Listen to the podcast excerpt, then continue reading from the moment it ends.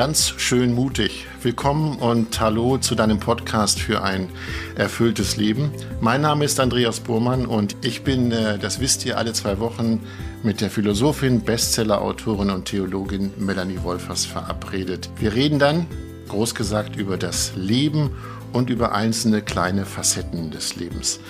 Bevor wir heute ins Gespräch kommen, haben wir eine Bitte, ja einen Wunsch an euch. Deshalb muss ich Melanie erstmal Hallo sagen. Hallo Melanie. Hallo Andreas. Der Wunsch geht an euch, an die Hörerinnen und Hörer, denn ihr hört unseren Podcast jetzt schon lange kostenlos und das soll auch so bleiben. Aber dennoch hat Melanie eine Bitte. Melanie. Genau. Wenn ihr Freude an dem Podcast habt und unsere Arbeit wertschätzen wollt, dann wäre es ganz wunderbar, wenn ihr sie auch konkret aktiv unterstützt indem ihr einen kleinen Beitrag von 2,50 Euro, 5 Euro oder mehr Euro im Monat uns zukommen lasst, weil das ist eine, einfach eine Hilfe für uns, dass wir den Podcast gut weiterführen können. Und das könnt ihr tun, indem ihr in die Show Notes unter der Episode geht. Da steht Steady, deine Unterstützung. Oder auch auf meiner Homepage ist der entsprechende Link. Und man kann natürlich selbstverständlich jeden Tag dieses Abonnement kündigen. Also von daher seid ihr ganz, ganz frei. Und es wäre schön, wenn der ein oder andere sich da angesprochen fühlt. Und ich habe das, glaube ich, schon mal gesagt. Es muss gar nicht viel sein. Denkt an euer Taschengeld, was ihr früher bekommen habt. Denn, wie heißt es so schön, Kleinvieh macht auch Mist. Also auf der Internetseite melaniewolfers.de und in den Shownotes weitere Informationen.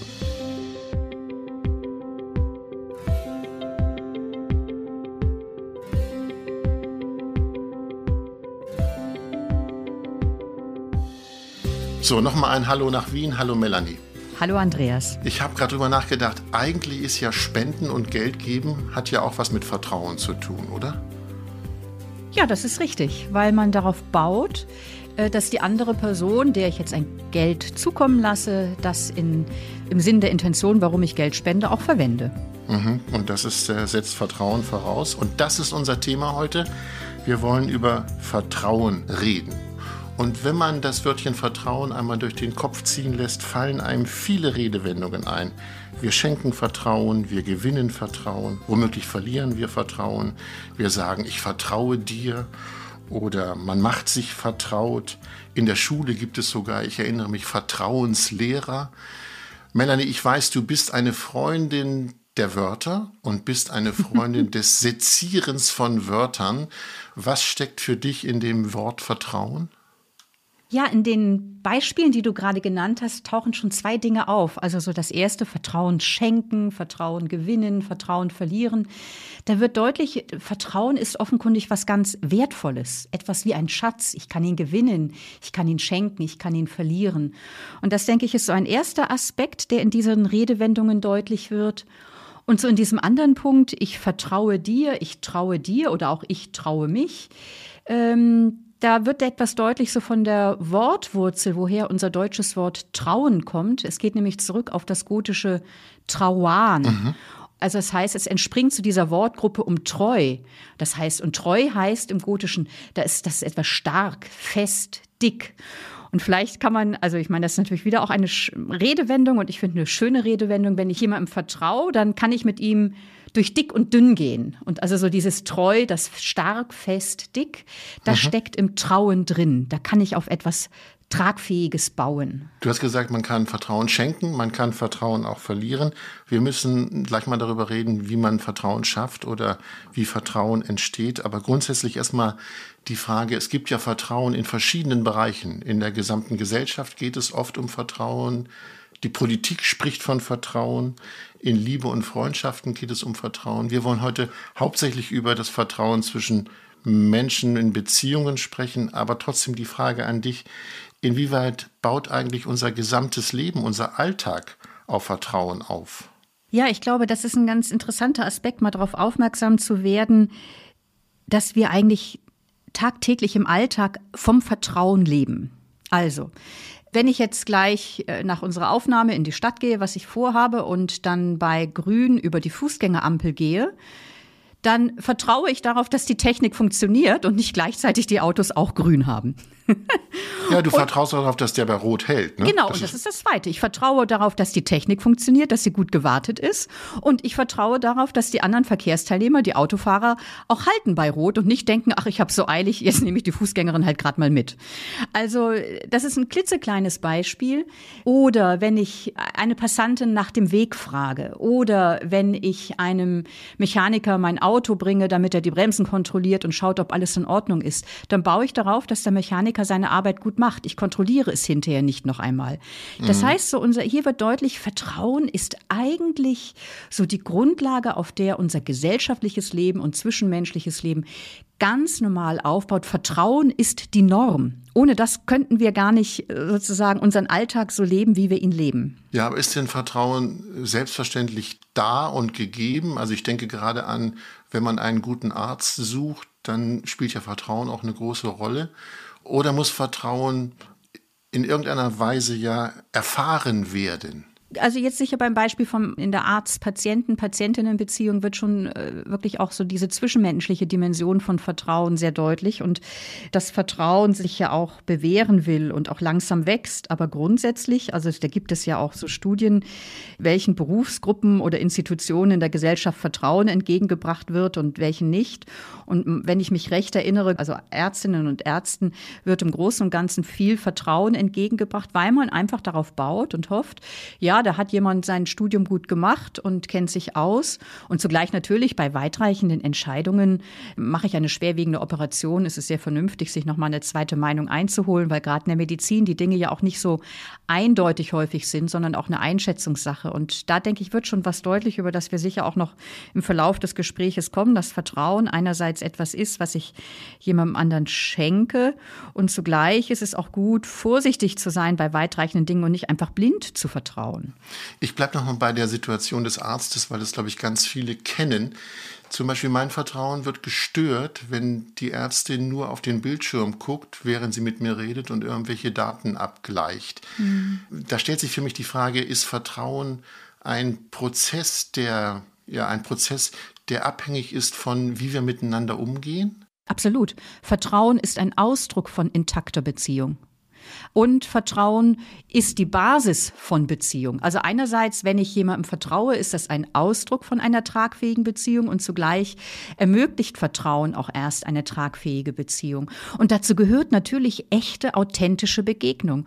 Und in der Tat, ich kenne es genauso, wenn ich irgendwie in ein Sprechzimmer komme und der Arzt dann nur auf den Bildschirm guckt und mhm. seit Corona-Zeiten gibt man sich ja auch nicht mehr die Hand und so weiter. Also da hast du irgendwie den Eindruck, du bist jetzt gerade eigentlich beim Geld abheben.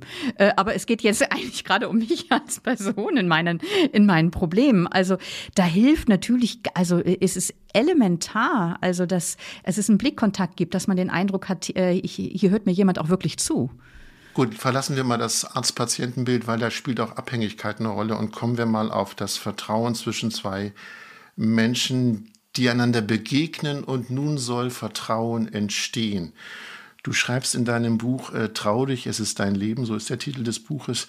Vertrauen ist immer ein Wagnis. Als ich das gelesen habe, habe ich gedacht, hoppla, das ist ja eigentlich keine Einladung. Okay.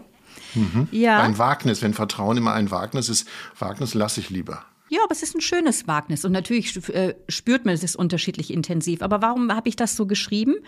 Also natürlich, es braucht einerseits eine gewisse Sicherheit in einer Beziehung, um mich öffnen zu können, um mich jemandem anvertrauen zu können. Und zugleich wächst die Gewissheit, ja, ich kann auf dich bauen, allein in dem Maß, als ich das Risiko eingehe, dieser Person auch Vertrauen zu schenken. Also ich bringe in meinem Buch ein Bild, das für mich irgendwie recht aussagekräftig ist, nämlich so Vertrauen ist wie das Gehen über eine Brücke, die gerade erst und zwar Schritt für Schritt gebaut wird. Das heißt, ich muss den jeweils nächsten Schritt wagen, um zu spüren, ja, die Person ist vertrauenswürdig und ich kann dabei natürlich auf die Nase fallen. Deswegen geht Vertrauen auch mit einem Risiko einher. Und zugleich allein in dem Maß, in dem ich wage, den nächsten Schritt zu setzen und jemandem einen Vertrauensvorschuss zu schenken, kann ich erfahren, die andere Person ist vertrauenswürdig und dann kann sich die Nähe und die Beziehung vertiefen. Das heißt, Vertrauen geht immer mit einem Wagnis einher, mit einem Risiko. Ich lasse Kontrolle aus der Hand und vertraue mich jemandem an. Ich habe das herrliche Bild der Brücke vor mir und sehe eine Hängebrücke und diese Hängebrücke besteht ja immer aus lauter einzelnen Planken, die vor einem sind und dann geht man da vorsichtig rüber. Du hast eben gesagt, Vertrauen wird geschenkt und entsteht. Meine Frage ist, wer legt denn diese Planken auf die Brücke, dass ich Schritt für Schritt da drüber gehen kann? Mache ich das alleine? Macht das der andere? Wie entstehen diese Planken? Mhm.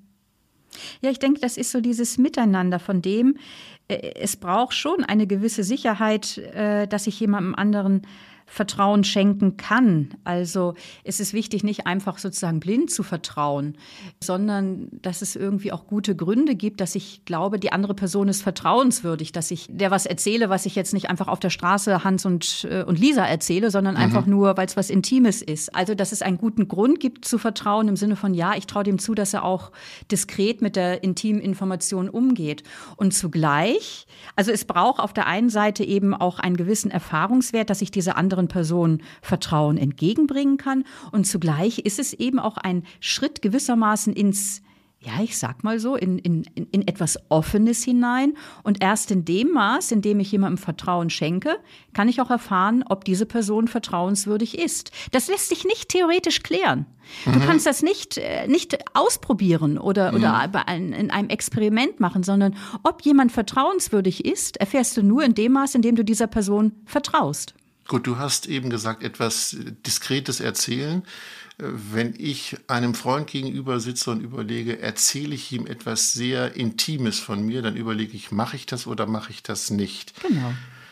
Ja, welche Angst steckt denn da dahinter, dass ich da lange überlege? Er ist ja schon mein Freund, aber ich überlege es trotzdem. Ja, weil ich denke, je nachdem, äh, also es ist immer gut, so zu schauen, wem öffne ich mich, in welchem mhm. Maße und in welchem Augenblick. Also wenn diese Person jetzt dein, dein, dein Freund vielleicht gerade eigentlich, du merkst, der ist völlig unter Druck und muss eigentlich ganz woanders hin, dann ist es gut, dass du überlegst, erzählst du ihm jetzt was Persönliches von dir, weil der vielleicht gerade gar nicht die Ohren und, und, genau. und die, die, Offenheit dafür hat. Mhm. Also es geht schon immer wieder auch darum, gut zu schauen, in welchem, wem öffne ich mich wann, in welchem Maße.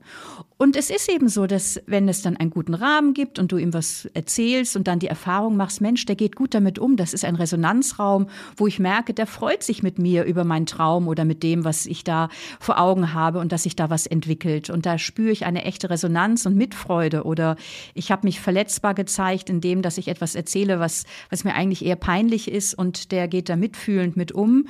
Dann stärkt das das Vertrauen und du wirst nächstes Mal ein Stückchen mehr auch dich wieder öffnen können. Also das ist genau wie du vorhin gesagt hast, Vertrauen ist ein Prozess, baut sich langsam auf und also Vertrauen muss sich bewähren, sprich wachsen. Und deswegen kann man es auch nicht erzwingen oder beschleunigen. Das ist nicht wie ein Lichtschalter. Da sage ich so, und jetzt ist Vertrauen da, so wie ich einen Lichtschalter anknipse.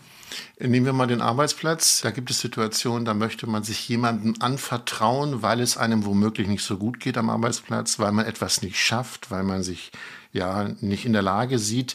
Ähm, das ist ja ein gewisses Risiko, darüber haben wir gesprochen, es ist ein Risiko. Aber ich weiß ja auch nicht, ob die Person das eventuell weiterträgt, was ich hier anvertraut habe.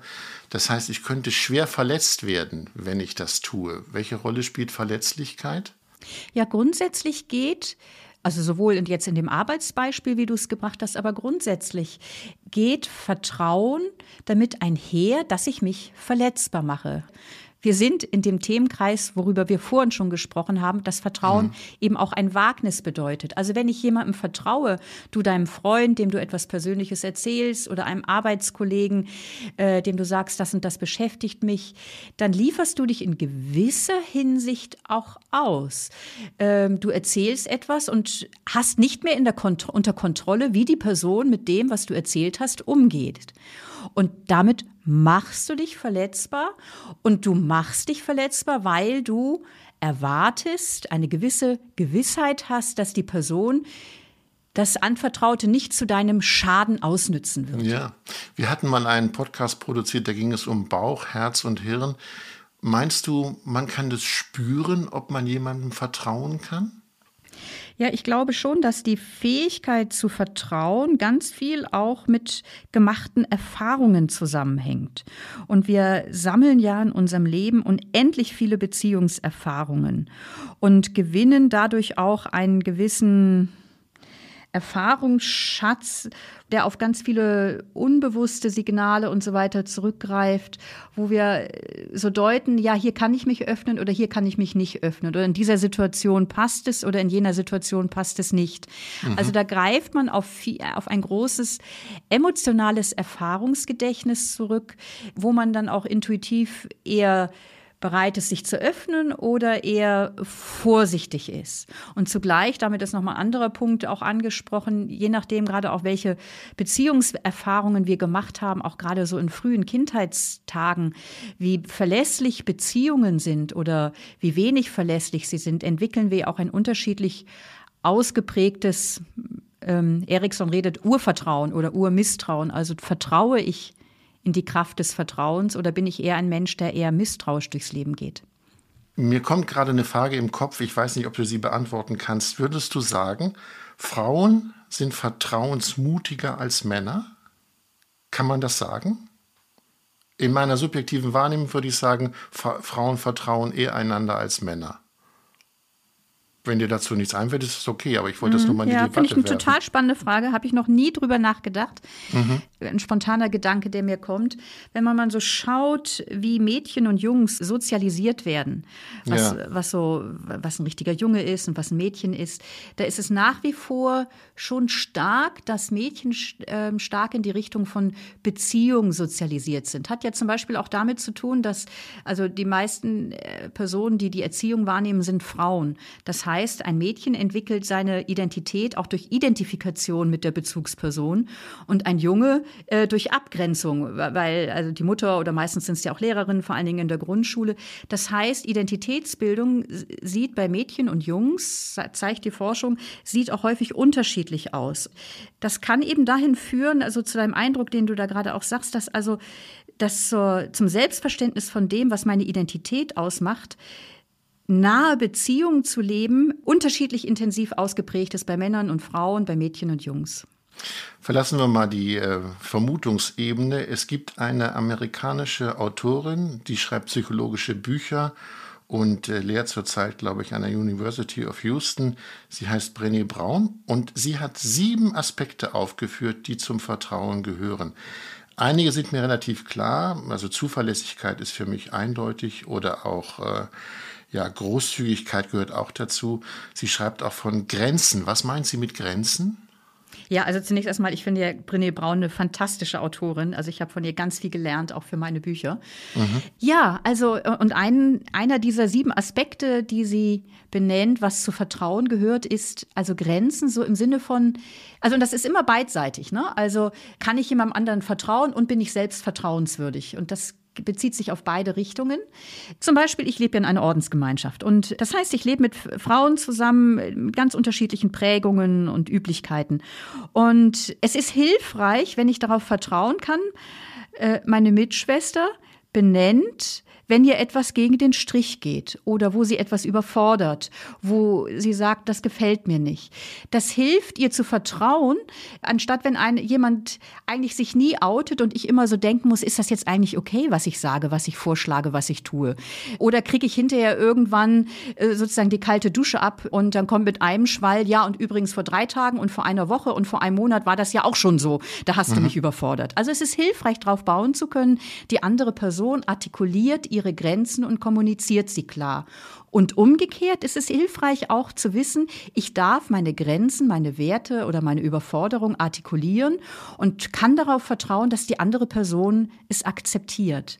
Also Grenzen benennen, kommunizieren und akzeptieren ist ein ganz wesentliches Element für eine vertrauensvolle Beziehung. Sie schreibt auch Zuverlässigkeit, Grenzen, Verschwiegenheit ist, glaube ich, klar. Da müssen wir nicht lange drüber reden, dass das also unter uns bleibt. Wenn ich, ja, aber äh, da würde ich gerne noch einen Punkt äh, auch sagen, ja, Andreas. Also nicht ja. nur das, was unter uns bleibt, sondern ja. manchmal meint man ja, das ist jetzt ein besonderer Vertrauensbeweis, wenn ich dieser anderen Person, äh, also jetzt, was weiß ich, meinem Ehepartner, meiner Mitschwester, meinem Freund erzähle, was jemand anders mir eigentlich nur unter vier Augen gesagt hat. Dann heißt es so, du, ich erzähle dir mal was, das wurde mir nur unter vier Augen gesagt, aber ich weiß ja, dass es bei dir gut aufgehoben ist. Und mhm. eigentlich Genau, ich sehe dich jetzt ja hier per Online, du runzelst schon die Stirn. Ja, ja, ja. Eigentlich ist das eben kein Vertrauensbeweis, sondern da erlebt die andere Person, ich bin eben nicht verschwiegen. Ich plaudere Anvertrautes weiter. Also Aha. dieses Ablästern, was ja so beliebt ist, oder gemeinsam über andere schimpfen oder so, oder gerade dieses Ablästern oder Anvertrautes weitererzählen, untergräbt die eigene Vertrauenswürdigkeit. Sie hat noch einen Punkt, über den ich kurz mit dir reden würde. Sie spricht von Unvoreingenommenheit und meint sogar nicht bewerten. Ich finde, das ist ein hoher Anspruch, jemanden gegenüberzutreten, jemanden zu erleben, ohne ihn zu bewerten. Ist das gemeint? Ja, also ich denke, dass wir immer wieder auch mit Wertungen da, äh, es ist ja auch normal, dass wir auch Dinge einschätzen und bewerten. Aber so wie ich die Brené Braun da verstanden habe, geht es ihr so darum, dass wenn die andere Person sich als vertrauenswürdig erweisen will, dann mhm. ist es hilfreich oder sich als vertrauenswürdig erweist, dass ich zum Beispiel eben in einer guten Freundschaft einfach auch, auch zeigen kann, meine verschiedenen Bedürfnisse, die Ungereimtheiten, die Träume, die Vision, ohne dass ich gleich in ein Raster eingeordnet werde, sondern dass erst einfach mal Platz hat. Also so, äh, ohne dass man gleich sagt, also das ist ja völlig schräg, wie kommst du denn darauf? Also, äh, also seitdem ich das von dir weiß, also bist du für mich unten durch. Damit mhm. ist die, also das ist jetzt natürlich überzogen gesagt, aber damit ist das Vertrauen sehr erschüttert. Aber wenn ich weiß, ich kann und das ist ja letztlich auch so ein, so ein, großes Geschenk, wenn ich jemandem wirklich vertrauen kann. Und da reden wir jetzt natürlich wirklich über tiefe Freundschaften oder Liebesbeziehungen.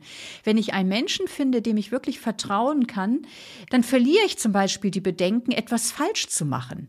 Ich muss nicht lange grübeln oder nachdenken, wie ich mich jetzt zu verhalten habe, sondern kann mich zeigen an guten wie an schlechten Tagen. Das mhm. ist irgendwie wie so eine, das ist so die Erfahrung wie, ja, ich komme nach Hause. Ich bin bei dieser Person gut aufgehoben. Wir haben im Zusammenhang mit äh, Vertrauen über Risiko, über Angst gesprochen. Wir haben über deinen Satz gesprochen. Ja, es ist immer ein, wie soll man, ein Wagnis. Da stellt sich die Frage, was ist denn der Gewinn, wenn ich mich anvertraue? Was ja, kriege, ich denke, was kriege ich, was kriege ich zurück? Oder? Ja, ja, ja, mhm. ja, ja, ja. Ich denke, einer ist jetzt ja gerade in dem Beispiel, was ich gesagt habe, im Blick auf Beziehung schon deutlich geworden. Es ist die Grundlage gelingender Beziehungen und ein Ausdruck von Beziehungen, von tragfähigen Beziehungen. Also noch einmal so dieser, diese Erfahrung, wenn ich merke, ich kann da jemandem wirklich vertrauen, dann ist das so ein Stückchen wie, ich komme nach Haus, ich bin, ich bin da gut aufgehoben. Und ich glaube, ähm, und, und ich, und, und ich glaube, das ist eine ganz tiefe Sehnsucht von jedem Menschen, Beziehungen zu erleben, wo ich merke, da steht jemand zu mir, ich kann meine kühnsten Träume und verrücktesten Ideen präsentieren, ich kann mich zeigen in dem, wo ich mich unsicher fühle oder auch ungereimt bin, ein solches Ja zu erfahren zu mir als Person. Und umgekehrt, glaube ich, gehört es auch zur tiefsten Sehnsucht eines Menschen, selber ein solches Ja sprechen zu können zu jemandem anderen. Also mhm. nicht umsonst, also auch mhm. wenn viele Ehen geschieden werden, heiraten unglaublich viele Menschen, weil sie darauf bauen und wünschen und hoffen, dass da jemand mit mir geht durch dick und dünn und zu mir hält an schlechten und guten Tagen und dass ich fähig bin, zu einer anderen Person zu stehen an guten und an schlechten Tagen. Und das mhm. ist, denke ich, so einer dieser großen Gewinne von dem, wenn wir das Wagnis des Vertrauens eingehen, tragfähige Beziehungen und das, was ich eingangs schon gesagt habe, also wir leben im Alltag von Vertrauen. Also wir können gar nicht ohne Vertrauen äh, unseren Alltag leben. Und dann gibt es natürlich noch mehr Punkte. Ich weiß nicht, ob ja. wir darauf noch zu sprechen kommen. Na, ich würde gerne ein Gefühl in, mal in die Debatte werfen. Ich kenne das Gefühl, dass ich am Abend ein sehr vertrauenswürdiges, vielleicht auch gewagtes Gespräch mit einer Person, egal ob Freund oder Freundin hatte. Und dieses Gespräch verlief gut. Mhm. Und das schöne Gefühl am nächsten Morgen ist dann, das war ein guter Abend, weil wir nah beieinander waren und weil ja, es wurde etwas gewagt. Jetzt, wo du das so beschreibst, genau. ist es morgens das Gefühl, ich habe etwas gewagt und ich sag mal so, ich habe jemanden gewonnen. So, das ist ja. schon ein, ein tolles Gefühl, ja. Stimmt. Und jemand hat dich gewonnen. Beides. Ja, so, so rum auch noch. Ja, ja beides. Ja, ja, Aber es ist ein empfindliches Gebilde. Ja, absolut. Und, und auch nochmal, es geht ja nicht darum, jedem blindlings zu vertrauen. Und du redest wahrscheinlich jetzt von ausgewählten Personen, wo sich so etwas ereignet. Klar, nicht wildfremde, sondern das Ja, ja, gibt, genau. Ja, hm. und äh, ich, ich möchte das nochmal, ich weiß nicht, ob du das auch kennst. Ähm, also ich kann mich da aus Kindheitstagen wirklich dran erinnern und finde das auch immer toll, auf Spielplätzen oder so das zu beobachten. Also da steht ein Kind auf einer hohen Mauer und springt von oben herab in die ausgebreiteten Arme des Vaters. Also da wird deutlich, also Vertrauen, jemandem zu vertrauen, ist echt aufregend. Also so dieser, dieser Sprung und im freien Fall gehalten zu sein, es ist aufregend für das Kind und es ist auch aufregend für den Vater. Nämlich ja, ich, ich will mich auch als vertrauenswürdig erweisen. Aber ich, wenn ich davon spreche, merke ich bis heute, bis ins Körperliche hinein, wie, wie toll dieser freie Flug und das Aufgefangensein ist. Und das ist was Besonderes. Und das Ja. geht darum, nicht das blindlings zu tun. Und das sind natürlich, also wenn ich jetzt nochmal auf dein Beispiel komme von den Gesprächen am Abend, das sind Sternstunden. Da Ja, muss natürlich, auch der klar. Rahmen stimmen und Ja, so weiter. Aber genau das ist es doch. Nähe und Vertrautheit, Verbundenheit da ereignet sich dort, wo du das wagst und wo Mhm. der andere sich wagt oder die andere sich wagt. Melanie, wir müssen, weil du Theologin bist, über Glauben reden. Und ich habe mir vor diesem Podcast die Frage ausgedacht, äh, sind Glauben und Vertrauen, sind das Schwestern? Ja, ja, ja. Unglaublich schön, dass du das sagst, Andreas, weil meistens wird unter Glauben verstanden, ich muss irgendwelche Glaubensinhalte für wahr halten. Und je abstruser diese Glaubensinhalte sind, umso mehr Glaube ist gefordert. Aber das meint Glauben nicht. Also Glaubensinhalte können hilfreich sein, aber sie können einen auch vom Vertrauen abhalten. Und du hast jetzt gerade, finde ich, die entscheidende Brücke genannt. Und ich möchte noch einmal vom Zwischenmenschlichen herkommen. Also jemandem vertrauen heißt ja auch, ich glaube dir. Ich glaube dir, dass du es gut mit mir meinst und mir wahrhaftig begegnest. Und ähnlich meint auch Glauben im religiösen Sinn, im christlichen Sinn. Ich bin in dieser Tradition verankert. Gott zu vertrauen. Also und auch hier nochmal so dieses Bild, was ich vorhin so gebracht habe von der Brücke. Auch also dieses religiöse Vertrauen, Glauben einer guten Macht zu vertrauen, ist wie das Gehen über eine Brücke, die gerade erst und zwar Schritt für Schritt gebaut wird. Allein in dem Maß, in dem ich mich an Gott halte, kann ich erfahren, dass er innerer Halt sein kann. Also auch hier ist es ein Wagnis von Augenblick zu Augenblick. Du bist mir nicht böse, wenn ich Gott mal kurz in Frage stelle, Ja. oder? Hm? Einem Gott vertrauen ist ja etwas anderes als einem Freund, Freundin, Liebsten oder wie auch immer zu vertrauen, weil ich vertraue einem Gott, der aber nicht leibhaftig präsent Mhm. ist. Geht das? Ja. Sonst würde ich nicht als Ordensfrau leben. Ja. Ja, ich, aber jetzt ist natürlich ganz die Frage, was heißt, also wenn ich dich jetzt so höre und wenn ich mir vorstelle, das hören jetzt unseren Podcast hören, wahrscheinlich ganz, ganz viele verschiedene Menschen, Menschen, die mit dem Namen Gott etwas anfangen können und Menschen, die sagen, das ist völlig verrückt. Also mit dem Gott, das hört sich so an, ja, das ist irgendwie so eine, was weiß ich, so ein so eine, so eine Figur im Himmel, vielleicht noch mit Rauschebart, aber ich sehe nicht. Oder irgendwie was Externes, also was etwas, was nichts mit meinem Leben zu tun hat, sondern irgendwie in einem Jenseits ist. Aber äh, für mich, ich habe mal Glauben so definiert, äh, für mich persönlich. Glaube ist, dass ich Tag für Tag vertrauensvoll dem Leben die Hand reiche, in der Hoffnung, dass dieser Tag, dass mein Leben und dass die Welt als Ganze einen guten Grund hat. Also äh, auf Gott vertrauen ist nicht, dass ich auf irgendeine unsichtbare Gestalt äh, im Jenseits baue, sondern letztlich eigentlich auf äh, darauf, dass unsere Wirklichkeit in der Tiefe einen guten Grund hat, dass mein Leben einen guten Grund hat, dass mein Leben kein nicht nur ein Produkt von Zufall und Notwendigkeit ist, wie jetzt die Evolutionstheorie sagen würde, sondern es nochmal eine, eine Sinnebene gibt. Und das kann man dann sehr unterschiedlich benennen. Manche sprechen von einer höheren Macht oder eben ein Name für Gott ist auch dem, äh, also das Leben. Ne? Die Bibel spricht Ja. ja in ganz vielen verschiedenen Bildern von Gott. Lass mich mal konkret nachfragen. Kann man ohne Vertrauen beten? Stille. Die, ähm, ja, ja, also so zwei Antworten. Zum einen kann Vertrauen wachsen, indem ich bete. Ja. Wenn man so in die großen, in das große Gebetbuch der Bibel schaut, die Klagepsalmen, also ich meine, das geht ja echt, echt heftig einher, ne? Die, mhm. die sagen, Gott, warum äh, hast du mich verlassen? Aber mhm. äh, sie wenden nochmal sozusagen, die Betenden in dem Psalm wenden sich nochmal an diese gute Macht, von der sie glauben, dass sie das ganze Leben in der Hand hält. Und darin kann sich dann nochmal irgendwie so leise so ein Vertrauen einstellen. Die zweite Antwort, du hattest, du hast gesagt, zwei Antworten. Ja, das stimmt. Und jetzt habe ich die zweite gerade vergessen. Sag noch mal deine nichts. Frage. Kann man ja. ohne Vertrauen beten? Ich frage dich ganz persönlich, kannst du ohne Vertrauen beten? Oder allgemein gefragt, braucht es zum Beten Vertrauen? Also einerseits ist Beten ein Ausdruck von Vertrauen, mhm. ein Ausdruck von der Hoffnung meine Worte verhallen nicht irgendwie im Leeren, sondern es gibt irgendwie, wie sagt das mal, ich weiß nicht mehr welche Autorin, ähm, ich hoffe auf ein Herz, das jenseits aller Dinge die Widersprüche vereinen kann. Also, dass mein, ich hoffe, dass meine Not und meine Dankbarkeit, meine Freude nicht im Leeren verhallt, sondern irgendwie auf Resonanz trifft. Das schreibt ja der Hartmut Rosa, der große Soziologe. Glauben ist letztlich an Resonanz geschehen. Also, dass ich glaube, dass, dass mein Leben nochmal in einem größeren Raum, äh, in einem, in einem Herz geborgen ist. Also, einerseits drückt sich im Beten Vertrauen aus und andererseits, glaube ich, kann Vertrauen wachsen, indem ich bete. Also da, da sind wir wieder bei der Brücke. Gut.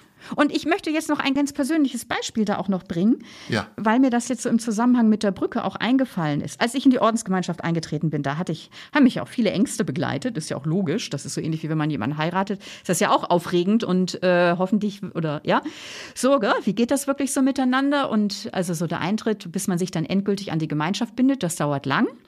Und dann gibt es sowas Analoges wie die Hochzeitsfeier. Das nennt sich bei uns also Lebensengagement oder Profess. Und der Leitsatz, den ich über meinen Profess geschrieben habe, lautete, jetzt kommt mal wieder ein Zitat von Hilde Domin, wer den Podcast schon häufiger gehört hat, weiß, dass ich sie liebe. ähm, ich setzte meinen Fuß in die Luft und sie trug. Ich setzte meinen Fuß in die Luft und sie trug. Und das ist, ja, das ist, aber das ist durch viele innere Abstürze auch gegangen. Also ich glaube, ja, sowohl das zwischenmenschliche Vertrauen wie das Vertrauen auf einen guten Grund der Welt, und diesen Grund nenne ich Leben, diesen Grund nenne ich Gott, das ist immer wieder auch etwas, was auch mit Zweifeln und Unsicherheit und Vorsicht auch einhergeht. Und das ist auch normal. Das ist in Ordnung. Du hast mich eben überrascht mit einem Vers von Hilde Domin, aber ich würde damit ungern diesen Podcast beschließen, weil es gibt noch ein Gedicht von einem Priester, der heißt Andreas Knapp. Soviel ich weiß, seid ihr befreundet, denn auch er ist ein Ordensbruder. Ist das richtig? Ja, das ist ein guter Freund ja. von mir, ja. Ja. Und ein wunderbarer Dichter. Wenn man ihn googelt, du sagst, er ist ein wunderbarer Dichter, steht da auch Ordensbruder und Arbeiter. Wieso ja. steht da Arbeiter? Ja, also der ist Arbeiterpriester. Also der ist eigentlich, der hat ganz viele Jahre in einer, in einer Packindustrie gearbeitet mhm. und hat Pakete gepackt, weil das zu deren Spiritualität gehört, einfach mit Menschen in eher sozial prekären Situationen zusammenzuleben, gemeinsam äh, zu arbeiten, zu tun und so etwas von dem aus, ja, einfach Solidarität zu leben. Von ihm gibt es ein Gedicht, äh, das dich sehr berührt und ich weiß, das haben wir vorher besprochen. Du kannst dieses Gedicht auswendig. Ja, ich, ich liebe es. Gut, ich habe eine Bitte. Könntest du es mal kurz äh, sagen? Dann reden wir kurz drüber und dann gibt es das nochmal zu hören. Das wäre ein ganz schöner Vorgang, glaube ich. Ja. Also das Gedicht äh, ist von Andreas Knapp. Den Titel sage ich hinterher. Ich sage jetzt einfach erstmal dieses Gedicht. Mhm. Wie tief muss ich untergetaucht werden, um dem Leben auf den Grund zu kommen. Wie rein muss ich gebadet werden, bis meine Haut durchatmet wird von Licht. Wie zart muss mir gesagt werden, dass ich geliebt bin, bis ich es wirklich glauben kann. Ich zitiere dieses Gedicht ganz oft in Vorträgen. Und man kann da wirklich eine Stecknadel fallen hören. Mhm. Und ich denke, gerade so in dieser letzten Strophe wird etwas deutlich von dem, worüber wir gerade sprechen in unserem Podcast. Wie zart muss mir gesagt werden, dass ich geliebt bin, bis ich es wirklich glauben kann. Also mhm. so, ich denke, es ist einerseits so unsere ganz tiefe Sehnsucht, wirklich zu erfahren und mit der ganzen Existenz darauf zu bauen, dass ich gewollt bin, dass ich angeschaut bin, bejaht bin. Und zugleich ist unser Leben eben so, dass, dass wir auch viele Gründe zum Misstrauen haben oder uns äh, oder wir unter Verletzungen leiden. Und, und, und so diese Sehnsucht, immer mehr glauben zu können, ich bin bejaht, gewollt, angeschaut, gewinne darin Ansehen. Also so diese, diese, dieses Nachhausekommen, von dem ich vorhin gesprochen habe. Mhm. Ich habe eine Bitte. Ähm, du sagst uns leider noch mal das Gedicht und all die, die jetzt zuhören, die können ja mal das Wort Vertrauen praktisch ja, sich dabei denken und dann werden sie merken, wie viel Vertrauen in diesem Gedicht steckt. Melanie, ich sage an dieser Stelle schon mal Tschüss, weil es immer schön ist, so ein Gedicht im Nachklang zu haben mhm, mhm. und äh, freue mich aufs nächste Mal. Tschüss, Melanie. Ja, tschüss, ich sage jetzt ja noch was, aber trotzdem tschüss, Andreas. Und ich möchte vielleicht noch einen Satz auch noch mal mehr sagen, bevor ich das Gedicht noch mal zitiere. Ich habe es jetzt ja gerade die letzte Strophe allgemein äh, benannt, so mit dieser Sehnsucht der Liebe glauben zu können. Und das Gedicht lautet vom, vom Titel her Taufe im Jordan und es geht darum, auch so diesen Blick drauf zu lenken und das halte ich für so wichtig und auch so ermutigend. Also, dass auch eben der christliche Glaube so ein lebenslanger Prozess ist, im Vertrauen darauf zu wachsen, dass mein Leben einen guten Grund hat und dass die ganze Welt einen guten Grund hat, dass sie sich dem Ja Gottes verdankt. Jo, und jetzt zitiere ich noch einmal das ganze Gedicht und es lautet Taufe im Jordan. Wie tief muss ich untergetaucht werden, um dem Leben auf den Grund zu kommen? Wie rein muss ich gebadet werden, bis meine Haut durchatmet wird von Licht? Wie zart muss mir gesagt werden, dass ich geliebt bin, bis ich es wirklich glauben kann.